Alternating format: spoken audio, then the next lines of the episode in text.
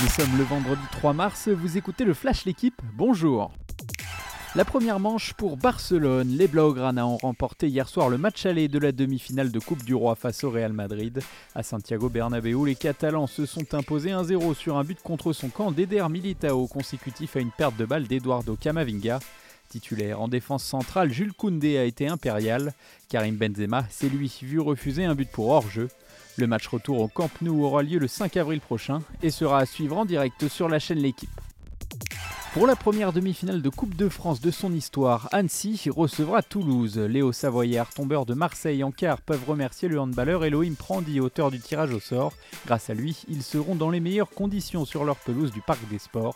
L'autre affiche opposera Nantes, tenant du titre à Lyon. Le match se jouera à la Beaujoire.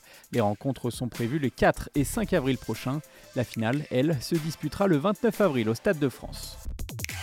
Depuis son arrivée, l'équipe est métamorphosée. Nommé sur le banc de l'OGC Nice en janvier dernier, Didier Digard a régénéré des aiglons moribonds. Avec 6 victoires et 2 matchs nuls, l'ancien milieu de terrain réalise des premiers pas exceptionnels. Il détaille sa méthode dans une interview à retrouver dans votre journal. Le coach de 36 ans a mis en place des entraînements très rythmés, avec beaucoup d'intensité et d'engagement pour se rapprocher des conditions d'un match. Digard et les Niçois reçoivent Auxerre ce soir en ouverture de la 26e journée de Ligue 1.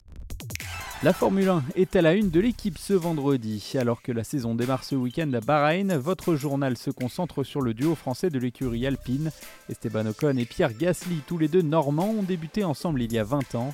Leur duo et surtout leur entente sera l'une des attractions de la saison. Les essais libres se tiendront aujourd'hui, les qualifications auront lieu samedi après-midi et la course débutera à 16h dimanche. Merci d'avoir écouté le Flash l'équipe, bonne journée